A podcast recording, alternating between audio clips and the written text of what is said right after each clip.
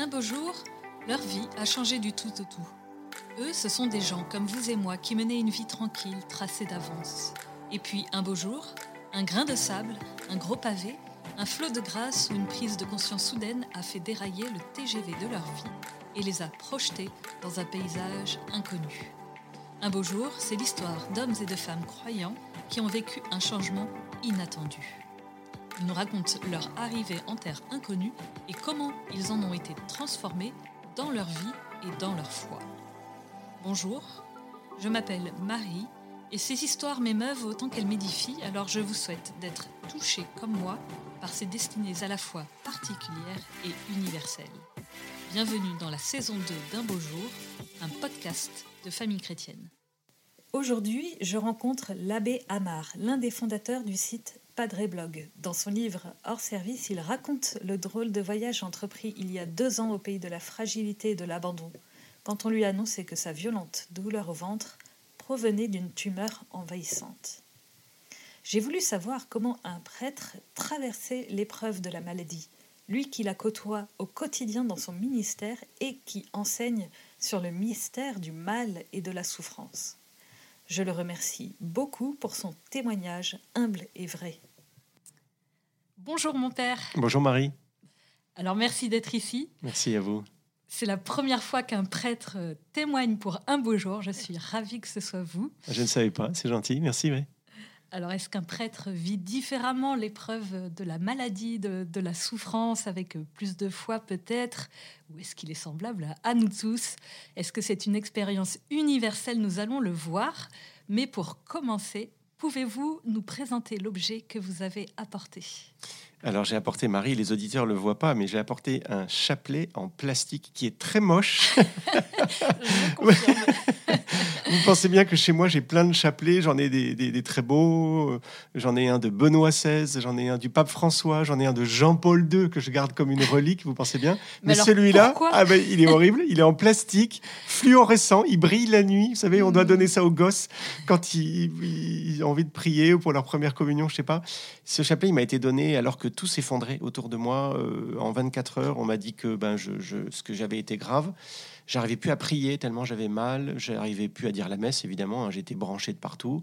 Et le prêtre qui m'a secouru à ce moment-là m'a dit euh, Tenez, ça va vous aider. Il m'a donné son chapelet, ce chapelet-là que j'ai dans le creux, de la main, là, euh, en plastique, et que j'ai pu emmener un peu partout à l'hôpital pendant mes deux mois d'hospitalisation. Vous savez, à l'hôpital, on peut pas euh, trop descendre de objets métalliques, euh, notamment au bloc ou en réanimation. même, j'avais une chaîne de la médaille miraculeuse. Bah, je l'ai même perdu à l'hôpital parce qu'on me l'a enlevé puis je l'ai jamais retrouvé. Euh. Alors que ce chapelet en plastique que j'ai serré au creux de ma main, comme un, au, point de ma main, m'a fait un bien fou. Et c'est la seule chose que j'ai pu dire. Vous savez, le chapelet, c'est vraiment la prière des pauvres pour les pauvres. Donc voilà, même en réa, j'ai réussi à dire mon chapelet. C'était un chapelet euh, dans la douleur et les larmes, hein, mais ça m'a beaucoup aidé. J'ai l'impression que la Sainte Vierge me tenait la main. Donc voilà, ce chapelet qui, qui est, qui est pas très beau, a pour moi une immense importance. Et vous voyez, si un jour ma maison brûle, euh, si j'ai que deux minutes pour ramener des choses de ma chambre, ben, j'emmènerai ce chapelet, ça c'est sûr. Euh, non, c'est hyper émouvant et tout. c'est effectivement les objets les plus simples qui sont les plus émouvants. Et oui, effectivement, en août 2018, euh, au terme de, vacances euh, ultra remplies et, menées tambour battant à l'image d'une vie suractive, effectivement, au beau milieu d'une croisière avec de jeunes professionnels, mm tout d'un coup, tout s'est arrêté pour vous. Est-ce que vous pouvez nous, raconter ce, jour? C'est ça, c'est ce que vous avez dit. J'étais en Italie à bord d'un bateau à voile. C'était très sympa. J'ai fait ça plusieurs fois avec des jeunes pros qui sont très sympas. Ils me, nomment souvent l'aumônier de la flotte. Donc, je, je, fais deux choses à bord. Je fais la vaisselle et je dis la messe. Vous voyez, donc c'est assez facile. Je sais faire. Et puis, euh, des maux de ventre euh, que j'assimilais au mal de mer. Euh, tout simplement. Puis en fait, euh, je me suis très vite aperçu que ce n'était pas que du mal de mer. Il a fallu me, débarquer. Et euh, tout ça en Italie. Je parle pas très bien italien, juste pour commander une pizza et, une bière, ce qui suffit largement en Italie, mais enfin quand même. Et une glace, exactement. et le soir à l'hôpital, le médecin me dit c'est une appendicite. En fait, non, c'est une péritonite. Et puis en fait, en ouvrant, on s'aperçoit qu'il y a une tumeur et le médecin fait une tête de 3 km de long. Euh, le prêtre dont j'ai parlé, celui qui m'a donné le chapelet, me dit Bon, écoutez, il y a un problème. Et, tout s'effondre, en fait, en, une soirée. Euh, euh, je comprends que, que voilà que, que, c'est pas simple, qu'il va falloir voir un petit peu ce qui se passe, que je vais être réopéré, qu'en Italie, tout, tout, les, chirurgiens en beau très efficaces et très aimables, ils sont dépassés. Donc il faut m'évacuer en France. Donc commence tout un cycle où tout s'effondre. J'avoue que, voilà, à l'époque, j'avais 45 ans. ça marchait plutôt bien. Et vous disiez très justement, j'étais un peu à fond, euh, un peu trop peut-être dans le faire. Mm. Euh, vous disiez suractif, je sais pas, mais oui, certainement assez tonique, oui. Et en une soirée, tout bascule. Et je m'aperçois qu'il y a une chose que je maîtrise pas.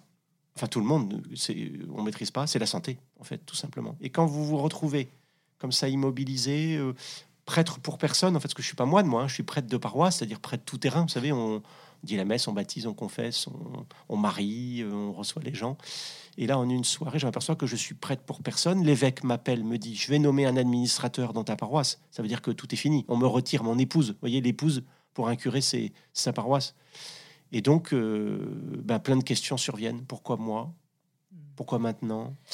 La question que je me pose, en fait, c'est qu'en tant que prêtre, euh, du coup, vous dites, euh, voilà, prêtre de terrain, euh, donc pas moine, donc qui visite des malades, qui assiste les mourants, qui côtoie donc l'épreuve et la souffrance de près. Est-ce que vous n'étiez pas en quelque sorte préparé à ce que vous alliez vivre? Est-ce que c'était pas plus facile pour vous, en, quelque sorte, par rapport à quelqu'un qui découvre tout ça pour la première fois? Oui et non, parce que Évidemment, comme prêtre, euh, j'étais allé voir des, malades à l'hôpital. J'ai visité plein de malades. Vous savez, il y a l'évangile de Saint Matthieu qui dit J'étais malade et vous m'avez visité. Donc j'ai essayé de mettre en pratique ce commandement, mais j'ai toujours été de l'autre côté du lit, c'est-à-dire euh, debout, euh, derrière le lit. Alors là, pour la première fois, j'étais dans le lit. Et, ben, c'est pas pareil. Et je me suis aperçu, pardon, hein, il était peut-être temps hein, que je m'en aperçoive que, vous savez, la souffrance, il y a ceux qui en parlent, il y a ceux qui la vivent. Et c'est pas tout à fait pareil. Pas tout à fait pareil.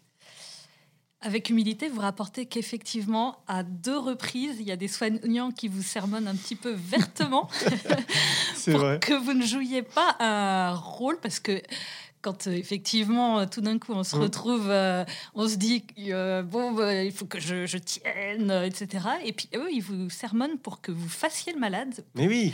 Car être malade, c'est aussi faire le malade. Mais oui. C'est-à-dire. Mais parce que comment dire En fait, j'ai été un peu élevé euh, dans une famille un peu classique. Euh, je, suis très reconnaissant à mes parents. Hein. S'ils écoutent ce podcast, ils, le sauront. Mais j'ai été élevé un peu comme ça, dans une éducation où il faut pas trop dire qu'on a mal pour pas déranger les gens pour pas trop inquiéter les gens. Donc euh, très vite à l'hôpital, j'ai essayé de garder le sourire. Euh, c'était un rictus, parfois tellement j'avais mal, et je voulais pas déranger les infirmiers, les infirmières qui sont pourtant là pour nous, en fait, pour nous soigner, pour nous rendre la vie plus facile, pour essayer d'atténuer la douleur. Et ça m'a joué des tours. Ça m'a joué des tours. Et les deux exemples que vous citez sont assez justes. Une nuit, euh, un, un, un infirmier que j'avais sonné. C'est pareil, ça aussi. À l'hôpital, on n'ose pas sonner en disant mais oh, je vais pas encore l'appeler l'infirmier pour redresser mon oreiller ou pour baisser le store de la fenêtre. Ou... Et en fait, si, parce qu'il est là pour ça. Et, je l'ai appelé vers 2 heures du matin en disant mais est-ce que vous pouvez pas me donner quelque chose? J'ai trop mal. Et il me dit mais ça fait combien de temps que vous avez mal? Je dis bah je sais pas moi depuis 10 heures. Il me dit pourquoi vous n'avez pas sonné à 10 heures? Et là, je lui dis la réponse. Pardon. Je lui fais la réponse classique. Je dis, mais je voulais pas vous déranger. Et là, il me répond, mais du tac au tac, disant, mais vous croyez à l'hôtel? Oh la vache. Ah oui, c'est incroyable. Hein. Et en fait, il m'a, pardon, il m'a un peu grondé, il m'a secoué quoi, en disant, mais euh, en fait, je suis pas votre majordome, je suis pas votre valet. Vous avez mal, vous m'appelez et, je m'occupe de vous. Parce que là, c'est idiot. Euh, je vais vous donner quelque chose de plus fort, alors qu'à 10 heures, je vous aurais donné quelque chose de plus, plus atténué, plus, plus, plus facile à assimiler. Donc il m'a, il m'a beaucoup. J'ai compris qu'à ce moment-là, il fallait vraiment que j'appelle à l'aide. Et si vous voyez, s'il y a vraiment un message, je peux, peut-être juste un message à donner au début de ce podcast, c'est de dire euh, quand vous allez mal, dites-le. Souvent, on se dit bonjour, ça est dans la vie, euh, ça va, tu vas bien? Et on répond oui, oui, ça va. Mais lequel, laquelle d'entre nous a le courage parfois de dire bah non, ça va pas très bien, quoi. Est-ce que tu pourrais m'aider? Ou alors, tu sais, ça va pas très bien, prie pour moi. Ou alors, euh, il ne s'agit pas non plus de hein, d'accumuler les jérémiades, les plaintes, c'est pénible, les gens qui se plaignent et ou qui râlent, mais de dire euh, bah non, c'est pas top, mais ça ira mieux, merci à toi. Vous voyez, on répond machinalement ça va, mais parfois c'est un mensonge en fait. Et puis la deuxième chose, ouais, c'est le chirurgien, vous avez raison, qui m'a dit, mais jouez pas un rôle, euh, oui, vous êtes prêtre. Euh, il, était, il était croyant, ce chirurgien. On n'est pas allé plus loin sur ces discussions-là, parce que chacun son rôle, mais il m'a dit, euh, donnez-vous le droit de, d'être malade, quoi, et de dire, ça va, ça va pas bien, j'ai mal, j'ai pas mal, etc. Oui, ça m'a fait du bien. Il y a quelque chose qui a profondément basculé aujourd'hui, et j'ai plus de facilité aujourd'hui à appeler à l'aide. C'est pas plus mal, parce que le prêtre, en fait, il est comme tout le monde. Dis au début, bah non, les prêtres, on est comme tout le monde, on a un corps et ce corps, parfois, il souffre. Je voudrais revenir euh, sur ce sentiment euh, d'inutilité que vous avez évoqué. Euh, ce qui est difficile, effectivement, quand on est malade, arrêter, c'est ce sentiment de, de, ne servir à rien, d'être hors service, comme vous avez intitulé votre ouvrage. Alors, ça doit être effectivement d'autant plus dur quand on est prêtre, habitué à se dépenser un peu partout, à tout donner. Et comment vous avez vécu ce, sentiment d'inutilité? Comment vous avez traversé ce sentiment, dépassé ce sentiment? Je dois dire que ça a été l'épreuve dans l'épreuve. C'est-à-dire qu'il y avait l'épreuve physique, euh, la maîtrise de, cette douleur qui n'est est pas facile, et puis le sentiment psychologique, spirituel même, de se dire, ben voilà, tu sers à rien.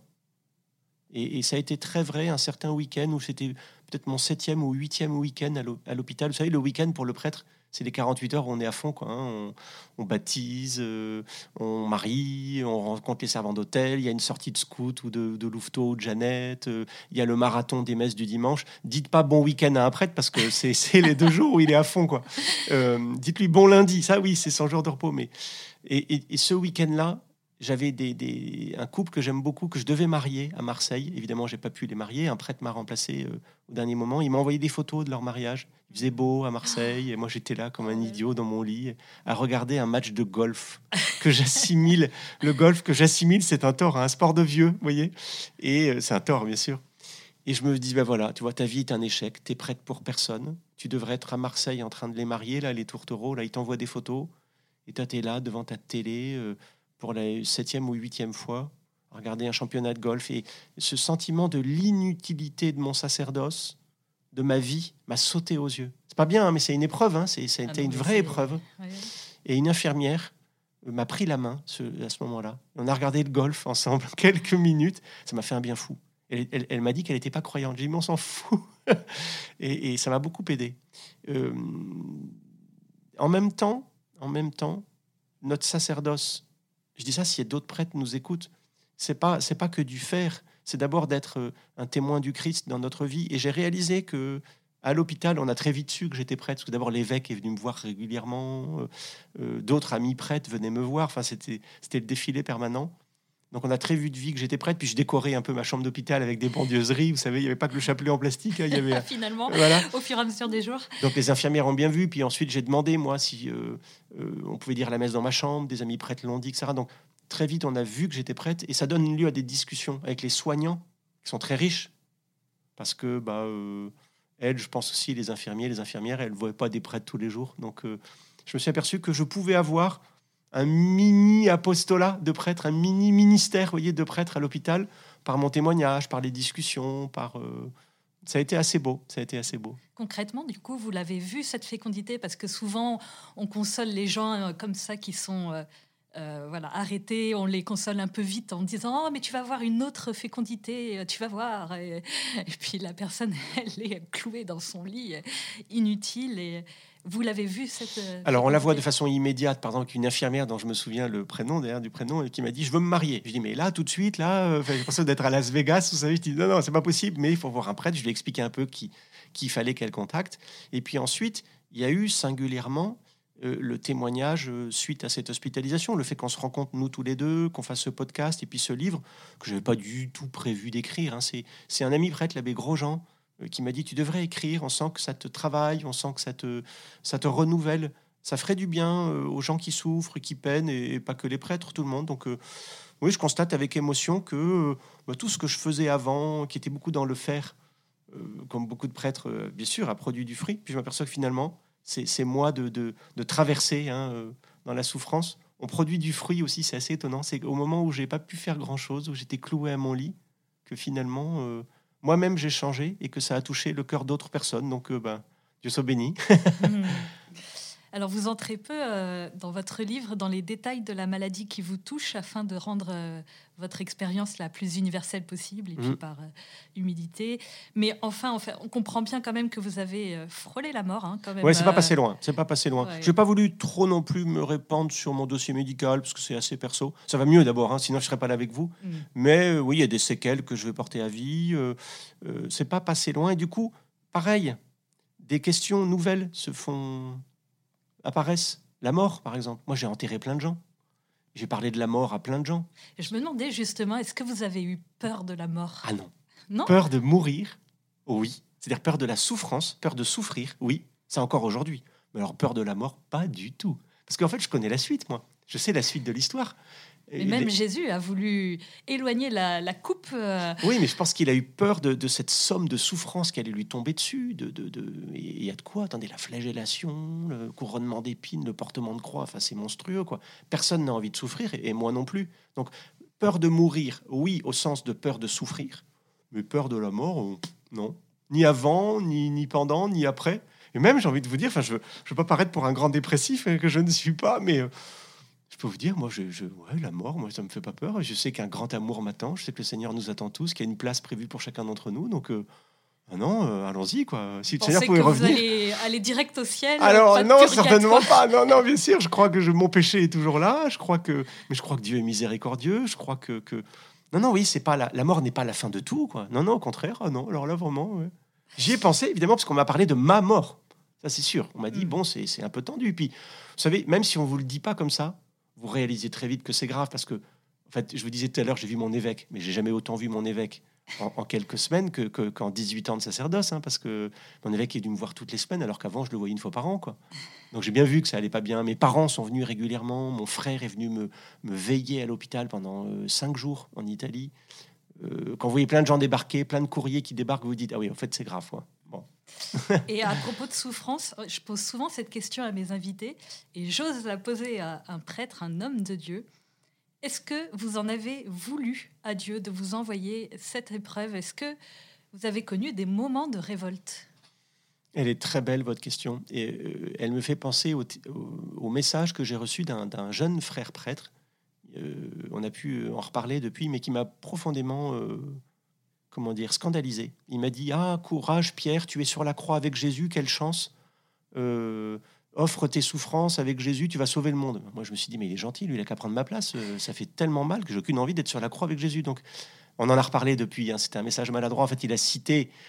euh, Les mots de Saint un mot de Saint Paul qui sont magnifiques, mais c'est pas ce qu'on dit à un malade quand il a mal. Il faut le dire ça après, quoi. Bon. Et puis le soir même, une jeune maman libanaise qui a connu la, la- la guerre au Liban, les, les- les tribulations de ce pays qui souffre encore beaucoup aujourd'hui, m'a envoyé un petit SMS le même jour. Courage, padré, Jésus pleure et souffre avec vous. Vous voyez, c'était la même approche religieuse, spirituelle, mais cette deuxième phrase, elle m'a fait un bien fou. Donc non, pas de révolte, juste la conviction, la certitude que, que Jésus avait mal. Parce qu'en fait, il n'est pas venu qu'une baguette magique, hein, il est venu avec une croix. hein. Donc, euh, sur la croix, cloué, euh, ne pouvant plus rien faire, un peu comme moi aussi, euh, sur mon lit, cloué avec mes perfusions, mes, mes, mes, fils partout, je me suis dit, mais lui et moi, on est pareil, en fait. Alors, pour un prêtre, ça résonne encore plus fort. en se disant, mais je suis un autre Jésus. À la messe, quand je dis ceci est mon corps, je suis Jésus, en fait. Donc, à l'hôpital, oui, oui, cette conviction intime de savoir que il était avec moi, qu'il avait mal avec moi, ça m'a fait un bien fou. Je me souviens de, de nuits, ça, je l'ai pas mis dans le livre, ça, où j'ai- hurlé. Je me souviens, Jésus, j'ai confiance en toi. Jésus, tu es là. Et l'infirmière est venue, dit ça va, Monsieur Amar, vous allez bien? Je dis oui, vous inquiétez pas. mais ouais, ça m'a fait un bien fou de dire, il est là, il est là. Et vous allez pas me prendre pour un grand malade, mais j'ai eu, j'ai ressenti, comment vous dire, c'est mystérieux parce que les mots sont trop courts. La, la- je savais qu'il était là, je suis incapable de vous le dire, qu'il était là avec moi, qu'il me prenait par la main, un peu comme ce chapelet que j'avais au creux de ma main, en disant Mais évidemment qu'il est là, et qu'il a mal, évidemment. Mais quand même, la question du, sans parler nécessairement de révolte, la, question du pourquoi cette épreuve, vous vous l'êtes nécessairement posée, parce que, enfin bon, faucher comme ça, euh, entre guillemets, hein, parce que voilà, vous êtes toujours là, euh, faucher un prêtre dans la, la force de l'âge, un curé qui plus est, euh, si investi dans tant d'apostolat bon, pourquoi, mon Dieu? Oui. J'ai évité de me poser cette question. Je me suis posé la question comment, en fait? Parce que le pourquoi, il est, il est, il est mortifère, il est, il est, c'est un engrenage sans fin. Donc je, crois que cette réponse, je ne l'aurai que là-haut. Le, pourquoi de la souffrance, le pourquoi du mal, euh, pour moi, mais pour tout le monde, hein, euh, on l'aura que là-haut euh, devant le Seigneur, en, en comprenant un peu, lui, ce qu'il a voulu, le dessin, le plan qu'il avait pour ce monde. Et par contre, du coup, j'ai plutôt préféré me poser la question comment? Comment je vais vivre ça? Comment je vais traverser cette épreuve? Et mieux encore, comment le Seigneur va m'aider à, vivre cette épreuve, à la traverser, euh, lui avec moi, moi avec lui, un peu comme, euh, J'ai pris, j'ai essayé de mettre des mots là-dessus. Vous avez raison hein, de, me, pousser dans mes retranchements. Quand j'étais tout gosse, euh, j'ai appris à nager. J'avais un peu peur à cette époque-là. J'étais un petit garçon un peu timoré, un peu peureux, et j'étais terrorisé. Et j'avais demandé au maître nageur de me tenir avec une grande barre. Vous savez, les maîtres nageurs, ils ont une espèce de grande barre en métal, et puis pour nous éloigner du bord et nous, nous forcer un peu à, plonger et à faire les mouvements dans l'eau. Et je lui disais, vous me tenez, hein, vous me tenez. Hein. Et, ben, j'ai ressenti un peu cette, cette image-là à l'hôpital en me disant que le Seigneur voilà, était un peu le maître nageur dans cette traversée de la souffrance qu'il me faisait faire. Il me tenait très fort. Euh, alors le problème, c'est que le maître nageur, il est sur le bord. Moi, j'avais vraiment l'impression que Jésus était avec moi dans l'eau. Enfin bon, c'était une image un peu courte, mais en tout cas qui me parle, moi, pour montrer que voilà, il est venu vraiment avec une croix pour. En fait, il n'est pas venu annihiler, euh, euh, détruire la souffrance, il est venu la remplir de sa présence. Et, et ça change tout. Ça change tout. Oui, effectivement, c'est et puis c'est un petit peu mystérieux, mais vous dites que euh, contrairement à ce qu'on peut croire, c'est que vous n'avez pas tellement réussi à plus prier ou à mieux prier, malgré le fait qu'on puisse penser que vous aviez du temps devant vous. Non. Euh, mais parce que vous avez vous aviez trop mal, vous, vous étiez vraiment pas assez bien. Et il y a cette page mystérieuse, effectivement, de votre livre où vous évoquez ce compagnonnage mystérieux du Christ comme si vous pouviez plus prier, et c'est le Christ qui prie en vous Oui, grande pauvreté, je reconnais. Et moi-même, prêtre, avant, en allant voir des, malades ou des personnes âgées, je leur disais, mais vous avez le temps de prier, euh, allez-y, n'hésitez pas. Et je me suis aperçu qu'en fait, c'est pas si facile que ça. D'abord, si vous n'avez pas eu l'habitude de prier avant, plus jeune, bah, ça vient pas naturellement. Moi, j'avais gardé le chapelet parce que j'avais déjà l'habitude de le dire. Je le disais quand j'étais lycéen, donc ça date un peu. Mais donc, à part le chapelet, j'ai eu un mal fou euh, euh, à, faire autre chose, à, prier autrement, à lire la Bible, même à lire tout court. Grande pauvreté, euh, ça m'a coûté de, réaliser que finalement j'étais un grand pauvre sur ce, point-là. Et, vous avez raison, la souffrance aussi fait que, vous savez, elle, remplit tout. Hein. Vous pensez qu'à ça, vous avez tellement mal que vous avez du mal à, aligner les formules et les mots. Mais effectivement, euh, c'est là aussi les mots sont courts. Euh, la conviction que je pouvais offrir et que mon corps, euh, tous mes gréchons, ça va mieux maintenant, mais tout, tout, tout anéanti, devenait lui-même prière par l'offrande. Et, vous savez, il y a une autre expérience qui m'a marqué. J'ai passé deux mois à l'hôpital, mais j'ai passé surtout quatre mois en maison de retraite, après en maison de convalescence. Donc c'était beaucoup plus long, auprès de personnes âgées qui pouvaient toutes être mes, mes grands-parents quasiment. Et j'ai réalisé que j'étais un peu comme elle, que je mangeais pas bien, que je digérais pas bien, que je dormais pas bien, que je marchais pas bien. Et je leur ai dit souvent, allez, on peut faire trois choses tous ensemble offrir, prier, sourire. C'est pas grand chose, mais au moins ça, on peut le faire. Et donc j'ai voilà une petite formule offrir, prier, sourire. Ça, c'est on peut le faire. Et prier, euh, même pas beaucoup, mais un peu quand même. je trouve que c'est très rassurant en fait pour tous ceux qui nous écoutent et qui se disent. Euh, euh, voilà, je suis dans une période où ça va pas. Je, je suis, puis en plus de ça, j'arrive même pas à prier. Je suis nulle. Je, je, suis au fond du trou.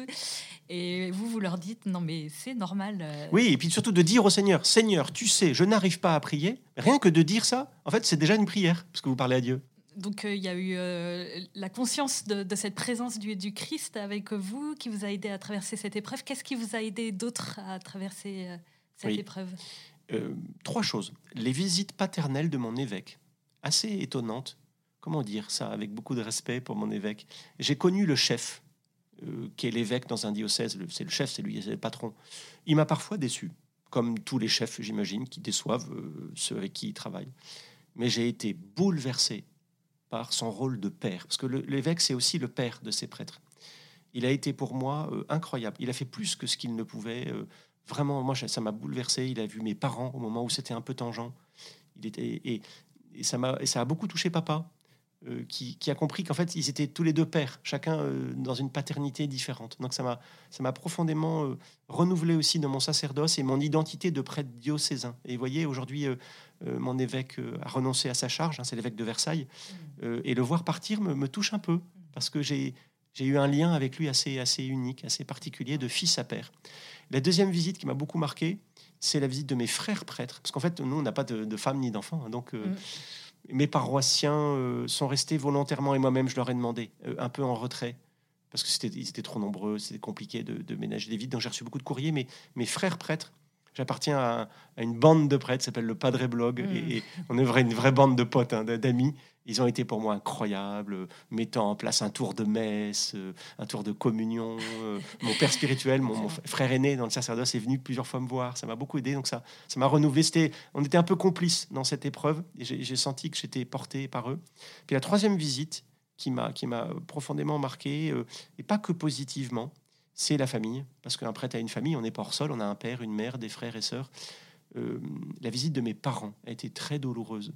On a perdu un frère euh, il y a quelques années, j'ai jamais connu. Et j'ai eu le sentiment que, maman revivait hmm. la perte de cet enfant.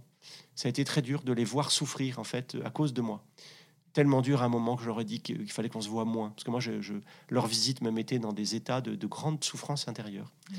Euh, et, en même temps, je sais bien que, que, en fait, on reste le fils de ses parents, il n'y a rien à faire, qu'on ait 45 ans ou qu'on ait 5 ans, c'est pareil. Et en même temps aussi, euh, la visite de mon frère aîné, qui a été pour moi très aidant. Il est père de famille de six enfants. Il a tout plaqué euh, du jour au lendemain, en disant à sa femme euh, ben, Je vais m'occuper de Pierre. Il est resté euh, quatre jours, là, quatre, cinq jours en Italie avec moi, à me faire des compresses, des, des, éponges, un peu d'eau pour m'éponger le front, etc. Il m'a aidé à me laver, etc. Il a été incroyable avec des gestes très très paternels en fait, alors que c'était mon frère aîné. Ça m'a beaucoup touché. Et on avait déjà une complicité un peu avant. On l'a encore plus aujourd'hui, effectivement. A quelque chose qui y a eu un avant et un après, c'est certain. Oui. Alors, vous avez évoqué à un moment donné euh, euh, votre convalescence, euh, notamment dans la maison de retraite des petites sœurs des pauvres. très belle communauté que je connaissais peu. Mm. Sortie de l'hôpital, on croit que ça y est, l'épreuve est finie, ah. on commence, ça y est, la, nouvelle vie, et puis en fait, commence une nouvelle épreuve en ah, fait. Pas du tout, c'est ça, ça aussi, s'il y a un message à dire aux gens quand, un de leurs proches sort de l'hôpital, alors ça y est, c'est fini. Ah ben non, je peux vous dire, mais pas du tout quoi. le chirurgien m'avait prévenu, il m'avait dit, vous allez voir, il y en a pour deux ans. Deux ans. Deux ans. Il m'a pas dit ça tout de suite. Hein. Il m'a dit, vous allez voir, euh, la fatigue, l'anesthésie. J'étais opéré trois fois. Euh, une anesthésie générale, bah, voilà. Euh, J'étais opéré la deuxième, j'étais opéré pendant six heures. Donc, euh, mm. il a dit, vous allez voir, ça va être long. Il le dit toujours, avec, il le dit pas aussi brutalement que ça, mais j'ai bien compris. Au bout d'un moment, il m'a dit, ça va prendre deux ans. Et vous voyez, là, on est à deux ans et demi. Et je vois bien qu'il m'a fallu deux ans pour me remettre de la fatigue, que le corps reprenne quelques kilos, etc. Et puis ensuite, il y a tout le, le euh, le réapprentissage de, choses aussi essentielles que de marcher, que de manger, que de déglutir, que de d'essayer de, dormir plus de deux heures d'affilée, euh, des choses aussi simples que, voilà, de, respirer même, parce que quand vous avez été opéré du bas-ventre, enfin tout est un peu touché, donc il faut prendre des grandes... Il y a le kiné, tout ça, moi je me souviens de mes premiers escaliers le, kiné, au bout de 4-5 jours, on dit Bon, allez, aujourd'hui, on fait les escaliers. Mais j'avais l'impression de gravir l'Everest, quoi. C'est idiot, hein et, vous voyez, voilà toutes ces petites choses de la vie. Euh, aujourd'hui, je monte les escaliers 4 à 4, mais, mais je peux vous dire qu'il y a deux ans, c'était pas le cas. Pareil aussi pour le, la nourriture. J'ai été nourri sous perfusion pendant, euh, pendant des semaines. Et je me souviens, en sortant de l'hôpital, on m'a donné un yaourt. Ces yaourts nature, sans sucre, dégoûtant, qu'on mange en scout et encore, et encore tellement ils sont pas bons. Mais je les mangeais, ces yaourts, mais comme si je mangeais du caviar, parce que c'était la première fois que je mangeais avec une cuillère. quoi. Mm. Et, on redécouvre finalement la, valeur, l'importance des petites choses de la vie. Et, et, ça fait du bien. Et ça fait du bien. La simplicité des petites choses de la vie. Et chez les petites sœurs des pauvres, j'ai appris aussi autre chose. La proximité avec nos aînés tous ceux qui sont euh, vieux, fatigués, euh, euh, qui ont une vraie sagesse de vie. J'avais du temps, donc je les ai beaucoup écoutés. Ça m'a fait beaucoup de bien d'écouter leur, leur, tranche de vie, leur, leurs expériences humaines. Et puis aussi, et je tiens vraiment à leur rendre hommage, cette congrégation dont vous avez cité le nom, les Petites Sœurs des Pauvres, qui font un travail, un travail incroyable auprès des plus fragiles, des plus pauvres, dans, dans, ces maisons de retraite qu'elles ont. Elles en ont plusieurs centaines dans le monde entier. Une très belle congrégation qui vient en aide aux, aînés et parfois des aînés qui n'ont pas de quoi se payer une maison de retraite. Elles les accueillent, elles font un bien fou. Euh, elles, ont, elles ont une vie de prière incroyable et une attention. Euh, parce que j'étais résident et pas résident, enfin c'était j'étais le plus jeune de la maison hein, quand même, hein. y compris même des bonnes sœurs parce qu'elles étaient plus âgées que moi. Euh, ça m'a fait un bien fou de voir comment une religieuse pouvait elle aussi être disciple du Christ, témoin de sa miséricorde, témoin de sa proximité pour ceux qui souffrent et qui peinent. Ça a été extraordinaire. Et vous voyez, aujourd'hui, si une jeune fille vient me voir en me disant voilà, moi je voudrais me donner au Seigneur, je sais pas quoi faire, ben, je, je serais. Euh, c'est peut-être un retour sur investissement pour les petites sœurs des pauvres. Elles se sont dit, tiens, il fera de la pub pour nous, elles ont bien raison. du coup, aujourd'hui, euh, deux ans et demi euh, après donc euh, ce- ce- cette épreuve, co- comment allez-vous? C'est gentil, ça va bien, ça va bien. J'ai repris le ministère, ça a été très secourant pour moi de, reprendre le ministère habituel de, ce que font tous les prêtres en France aujourd'hui et dans le monde, hein, baptisés, mariés, confessés. Et, et- ce confinement où on s'est retrouvés un peu tous hors service, un peu, m'a fait du bien aussi. J'ai fait des permanences à l'église, à accueillir les gens. Plus ou moins croyants, plus ou moins pratiquants. Les églises sont restées des espaces d'espérance pour tous ceux qui ont, souffert. Et j'ai réalisé inconsciemment que mon expérience de prêtre malade à l'hôpital euh, euh, m'a fait dire des choses, euh, m'a- fait réagir à la souffrance des gens. En fait, en gros, euh, mon sacerdoce est un peu renouvelé. Alors, je suis pas devenu un grand saint, hélas, hein, je ne crois pas, mais il y a un virage dans mon sacerdoce Je aujourd'hui. voulais Je- savoir justement Ah oui. comment, en quoi vous, votre sacerdoce avait été euh, transformé par ça? J'ai pas peur du silence, par exemple. Vous voyez, j'ai vu plein de gens euh, à l'hôpital avant d'être moi-même dans le lit d'hospitalisé. Et souvent, euh, j'ai essayé de meubler les silences à Mm. l'hôpital. Quand on voit quelqu'un, on a envie de meubler, de, de dire quelque chose. Et non, en fait, la visite à quelqu'un qui souffre ou quelqu'un qui peine, le silence joue énormément. Un regard, euh, prendre la main de quelqu'un, euh, d'être avec lui, ça suffit largement. Et ça dit bien plus que nos pauvres mots limités, parfois même maladroits. Donc j'ai moins peur du silence aujourd'hui. Et puis j'ai moins peur de dire aux gens euh, tenez bon. Parce que, parce que, vous savez, quand vous souffrez pas, c'est facile de dire aux gens allez, courage, ça va passer. Mais quand vous-même, vous savez que c'est dur, je me, je me sens plus. Comment Légitime. dire Exactement. Pardon hein, de, de Ouais. dire euh, non, non, tenez bon, vous promettez. Après, après la nuit, il y a, il y a- il y a l'aurore. quoi. Après vendredi saint, il y a Pâques. Tenez bon, tenez bon. L'évangile d'aujourd'hui, au, au jour où on enregistre ce podcast, c'est N'ayez pas peur, c'est moi, dit Jésus. Et c'est ça. Ayez confiance. Ayez Ouais, confiance. ayez confiance. C'est moi. Est-ce que vous avez changé des, des- des choses dans votre mode de vie, changé de priorité? Je sais pas, vous étiez par exemple un, un prêtre très connecté, euh, un membre du Padre Blog. Peut-être perdiez-vous, je sais pas, du temps sur les réseaux sociaux comme tout un chacun peut en faire malheureusement l'expérience. Euh, Est-ce que vous êtes euh, du coup recentré sur des choses plus essentielles? Je ne sais pas. Alors l'équilibre de vie a forcément été touché. Maintenant, je dois faire attention à mes heures de sommeil, je dois faire attention à ce que je mange, je dois faire attention à faire la sieste. Euh, voilà, c'est idiot, mais ça fait partie de ma vie. Donc j'ai appris à dire non. C'est nouveau aussi pour un prêtre. Le prêtre, c'est l'homme donné, c'est l'homme du don. Il y a plein d'autres professions hein, qui sont des professions du don. Je pense aux infirmières, je pense aux avocats, je pense. euh, enfin, c'est les deux exemples qui viennent immédiatement, mais il y a plein de gens qui se donnent en permanence. Le prêtre fait partie de cela. Et donc, on a du mal à dire non. Et moi, j'ai dû apprendre à dire non. En disant, ben non, écoutez, aujourd'hui, non, je suis trop fatigué, je passerai de- demain vous voir, ou appelez-moi après 15 heures. Parce qu'en fait, en gros, entre, euh, avant 14h30, moi, il faut que je m'allonge un peu, c'est nouveau. Avant, j'acceptais de me laisser déranger. Maintenant, je dis non. Je leur dis non, non, venez me voir plus tard ou ce soir. euh, Est-ce que c'est urgent? Donc, c'est nouveau et ça a été un vrai, un vrai combat pour moi d'accepter de, dire non. Parce que ça fait partie du sacerdoce. On a envie de dire oui, on a envie de sauver le monde, en fait. Et non, je m'aperçois que je ne peux pas sauver le monde. C'est Jésus qui va le faire.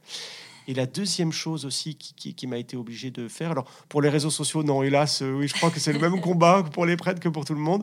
Euh, Il y, a des- il y a des règles à avoir. hein. Je pense qu'il ne faut pas trop avoir son portable dans sa chambre, par exemple, qu'il vaut mieux se coucher euh, avec un vrai réveil et ne pas laisser son téléphone dans sa chambre. Hum, Internet m'a aidé, vous savez, paradoxalement. Internet m'a beaucoup aidé, à la fois pour ce ministère à distance de Padre Blog dont vous parliez, ce blog de prêtre auquel je participe, puis aussi comme fenêtre ouverte sur le monde. Quand vous êtes à l'hôpital euh, ou en maison de retraite euh, de convalescence, ben, vous voyez un peu toujours les mêmes paysages, les mêmes personnes, vous avez envie de voir autre chose. À la télévision, il n'y a pas grand-chose, disons-le. Et donc Un Internet, voilà, c'est ça. Et, et- et- et Internet, avec tout ce qu'il peut donner, euh, le, le- le meilleur côtoie le pire, hein, soyons, soyons sincères, mais Internet, avec sa diversité de, de- de- de sites, de propositions, y compris ecclésiales, chrétiennes, m'a fait un bien fou, parce que bah, je pouvais euh, écouter euh, une homélie du pape, voir une cérémonie. on l'a bien vu pendant les confinements de cette année 2020 qui vient de s'écouler. euh, des, des- des- des- ben, des podcasts notamment. J'ai beaucoup écouté de podcasts. euh, KTO, la chaîne de télévision catholique, m'a fait beaucoup de bien. Le chapelet à Lourdes, tout ça. ça. Heureusement, heureusement qu'on a eu ça pour, euh, ben, pour, euh, pour sortir un peu euh, en pensée, en tout cas, de, de nos lieux de confinement. Et moi, j'ai été confiné à l'hôpital, donc c'est la même chose. C'est là qu'on se demande comment les malades faisaient euh, avant, euh, sans, Ouais. sans télé, sans, sans tout ça pour s'évader et penser à autre chose qu'à la, qu'à la souffrance. C'est ça. Et du coup, ça me permet de vous dire que Internet, c'est pas mauvais en tant que tel. C'est ce qu'on ce qu'on en fait qui peut être bon ou mauvais. Mais Internet, en tant que tel, euh, c'est comme la télé. hein, c'est une belle invention. Il faut en profiter. Le pape François disait récemment qu'Internet était un don de Dieu. À nous de l'utiliser au mieux pour pouvoir effectivement regarder des choses qui grandissent, qui sont belles et qui élèvent l'âme. Est-ce que votre prière, votre façon de lire la Bible a changé? Je lis plus la même façon, évidemment, les épisodes de la Passion, de la Semaine Sainte, de Christ qui, qui, souffre lui-même. Je lis plus de la même façon non plus les rencontres qu'il a avec les malades, les aveugles, les lépreux, alors même qu'il va les guérir. Euh, je, vois bien qu'il a une vraie attention, notamment quand il pose cette question essentielle que puis-je faire pour toi? Alors que ça, crève les yeux. Un aveugle, il a envie de, voir. Et, le Seigneur dit Que puis-je faire pour toi? Comme si la personne aveugle ou la personne malade avait besoin d'exprimer au Seigneur sa détresse, sa faiblesse, sa misère, pour que le Seigneur y réponde. Donc, oui, effectivement, il y a quelque chose qui a, changé dans cette lecture de, l'Évangile et, de la Bible. La messe aussi, parce que j'en ai été privé. Euh, on m'a j'ai pu regarder la messe à la télévision, mais vous savez, nous les prêtres, on dit la messe, c'est quand même autre chose. Hein, Et je me souviens quand j'ai pu recélébrer la messe, c'était le jour de l'anniversaire de l'élection du pape Jean-Paul II, qui est un peu le pape de ma génération. J'ai pleuré. Je suis incapable de vous dire si c'était de la tristesse ou de la joie, de me dire ah, enfin, enfin, je peux, je peux refaire ce pourquoi je suis fait, c'est-à-dire dire la messe. Quoi. Je l'ai célébré assis, en tremblant, j'étais pas frais, je peux vous dire. Euh, aujourd'hui, la messe, parce que j'en ai été privé, est devenue pour moi euh, vraiment un, moment de grande intimité avec le Seigneur. Et je pense, je pense évidemment aux chrétiens persécutés, à ceux qui sont privés de la messe parce que c'est dangereux d'y aller, parce qu'il n'y a pas de prêtre ou parce qu'il est trop loin. Ça m'a, singulièrement, euh, oui, donné une certaine proximité avec ces chrétiens-là. Alors les petites questions habituelles, hmm. euh, parce qu'on s'approche déjà de la fin du, podcast. Donc euh, vous dites que vous ne dites euh, plus la même chose désormais aux malades. Donc quels conseils aujourd'hui, quels encouragements vous leur diriez, vous diriez à quelqu'un qui traverse la même chose que, que vous? Dites que vous avez mal, dites quand ça va pas, mais dites aussi quand ça va bien. Mais dites quand ça va pas parce qu'on n'ose pas le faire. Et puis, donnez-vous le droit de péter un câble. dire euh, j'en ai marre. Voilà. Parce que moi aussi je l'ai fait et ça m'a fait du bien. Vous voyez, le prêtre, il, voilà, il dit j'en ai eu vraiment marre. Mm. Dites-le, pétez un câble, ça fait du bien. Est-ce qu'il y a un livre qui vous a rejoint dans votre épreuve, qui vous a aidé à la traverser, que vous voudriez nous recommander? Oui, je l'ai dévoré. Ça va vous étonner. Il n'est pas chrétien. Il a été baptisé, mais il, a un peu, il s'est un peu éloigné de la foi. C'est Philippe Lançon, un rescapé de la tuerie de Charlie Hebdo. Il a écrit un livre remarquable qui s'appelle Le Lambeau. Il a passé euh, plus de sept mois à l'hôpital. Alors lui, c'est un champion du monde. Hein. Moi, c'est que deux mois. Lui, c'est sept. Hein. Euh, une rafale de Kalachnikov. Vous vous souvenez hein, de ce drame de, Charlie Hebdo, des, terroristes qui pénètrent dans le bureau de la rédaction d'un journal que je, je, c'est jamais un journal que j'ai beaucoup aimé, mais euh, le témoignage de cet homme, donc la, mâchoire a été, enfin le visage a été ravagé par une, rafale de Kalachnikov. son processus de rédemption intérieure, de reconstruction intérieure, y compris psychologique, la façon de l'écrire m'a beaucoup marqué. Et je me voyais comme lui, moi aussi, avec mes perfusions, toute la plomberie. Vous savez, la plomberie, c'est tous les tuyaux qu'on a à l'hôpital. Son livre, je l'ai dévoré. Je l'ai lu plusieurs fois, je l'ai relu. Et, je me suis permis de lui envoyer un mail ah. en disant à cet homme écoutez, euh, euh, Charlie Hebdo, c'est pas trop ma cam, c'est pas trop mon truc, mais votre livre m'a bouleversé, je me sens très proche de vous. Euh. et on a eu un petit échange de mails que je garderai de, voilà, personnel, mais Philippe Lançon, Le Lambeau, lisez-le, ce livre est, et, plein d'espérance, y compris... Euh, Même sans espérance chrétienne, du coup. Ah, il écoutait Jean-Sébastien Bach en boucle hein, à l'hôpital. Donc je, refuse à croire qu'avec Jean-Sébastien Bach, il n'était pas déjà au cœur de Dieu. Ça regarde lui, mais je suis sûr que... Bon, voilà, le, le lambeau de Philippe Lançon. Bien. Alors je vous ai demandé de venir avec votre prière préférée. Est-ce que vous pouvez nous la lire? Oui, je, la disais déjà avant, cette prière de, de Padre Pio, qui s'intitule Reste avec moi. Euh, vous la trouverez sur Internet. Elle a été lue euh, et enregistrée par Michael Lonsdale, vous savez, cet ah. acteur qui est, qui est mort euh, il y a peu déjà. Magnifique prière. on se quitte avec ça, c'est ça Cette prière de Padre J'ai une petite, question, bonus, après. À la fin. Reste avec moi, ça s'intitule. Je la lis rapidement, elle est assez courte. Reste avec moi, Seigneur, car il est nécessaire de t'avoir présent pour ne pas t'oublier. Tu sais avec quelle facilité je t'abandonne. Reste avec moi, Seigneur parce que je suis faible et j'ai besoin de ta force pour ne pas tomber si souvent.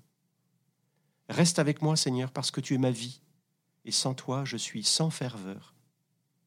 Reste avec moi, Seigneur, parce que tu es ma lumière, et sans toi je suis dans les ténèbres. Reste avec moi, Seigneur, pour me montrer ta volonté. Reste avec moi, Seigneur, pour que j'entende ta voix et te suive. Reste avec moi, Seigneur, parce que je désire t'aimer beaucoup et être toujours en ta compagnie. Reste avec moi, Seigneur, si tu veux que je te sois fidèle. Reste avec moi, Jésus, parce que si pauvre que soit mon âme, elle désire être pour toi un lieu de consolation et un nid d'amour. Reste avec moi, Jésus, parce qu'il se fait tard et que le jour décline, c'est-à-dire que la vie passe, la mort, le jugement, l'éternité approche, et il est nécessaire de refaire mes forces pour ne pas m'arrêter en chemin. Et pour cela, j'ai besoin de toi. Il se fait tard et la mort approche. Je crains les ténèbres, je crains les tentations, les sécheresses, les croix, les peines, et combien j'ai besoin de toi, mon Jésus, dans cette nuit de l'exil. Reste avec moi. Amen. Amen, c'est trop beau. Hein. C'est pas de moi, hein. c'est pas de moi, c'est trop beau. Elle est très belle. Je la dis tous les matins en me rasant. elle est très réconfortante, je trouve. Et elle permet de peut-être de donner des mots quand euh, on n'en a plus. Enfin, elle exprime très bien ce qui peut se passer. Euh, c'est le Dieu, le christianisme, vous savez, c'est, on, prêche un Dieu euh, qui est pas lointain, qui est proche, qui s'est fait, il s'est fait proche, il s'est fait enfant, il s'est fait Dieu, il s'est fait homme. Pardon, il s'est fait Dieu, il s'est fait homme. Le Dieu s'est fait homme et il nous a rejoints dans, dans, notre humanité, y compris dans notre souffrance. cette prière me fait un bien fou. Je l'ai dit à l'hôpital, pas toujours très bien, dans les larmes parfois, mais je l'ai dit encore aujourd'hui, elle me fait un bien fou. Et ma question euh, bonus, c'est si vous aviez le Seigneur Jésus en face de vous à cet instant, qu'est-ce que vous lui diriez vis-à-vis de votre épreuve? Enfin, enfin te voilà. Ah ouais, ah ouais, je l'attends de tout mon cœur. Mais même j'ai envie que la fin du monde ait lieu aujourd'hui. Vous voyez, c'est ouais. enfin, te voilà. Merci beaucoup, Père. Merci, merci à vous, merci à tous. Merci de nous avoir écoutés. J'étais très contente de recevoir le Père Amar et cette conversation m'a beaucoup enrichi. Et vous, qu'en avez-vous pensé? N'hésitez pas à me faire un retour sur le groupe du podcast, sur la page Facebook de Famille Chrétienne ou sur le compte Instagram les-du-bas podcast au pluriel-du-bas FC. D'ailleurs, n'hésitez pas à vous y connecter régulièrement, vous y découvrirez la photo de l'objet apporté et d'autres surprises. Vous pouvez trouver également cet épisode sur le site famillechrétienne.fr dans la rubrique podcast. Facile à trouver, c'est dans la bande bleue tout en haut du site. Il est accompagné d'articles pour en savoir plus sur notre invité et son ouvrage. Et puis si cet épisode vous a plu, n'hésitez pas à le partager à vos amis surtout ceux qui traversent une phase difficile. Qui sait, cela les aidera peut-être. Enfin, ceux qui nous écoutent via iTunes ou Apple Podcast, si vous pouviez mettre une note de 5 étoiles et un commentaire, cela permettrait au podcast de remonter dans les recommandations et de le faire connaître à plus de monde. Un grand merci et à bientôt.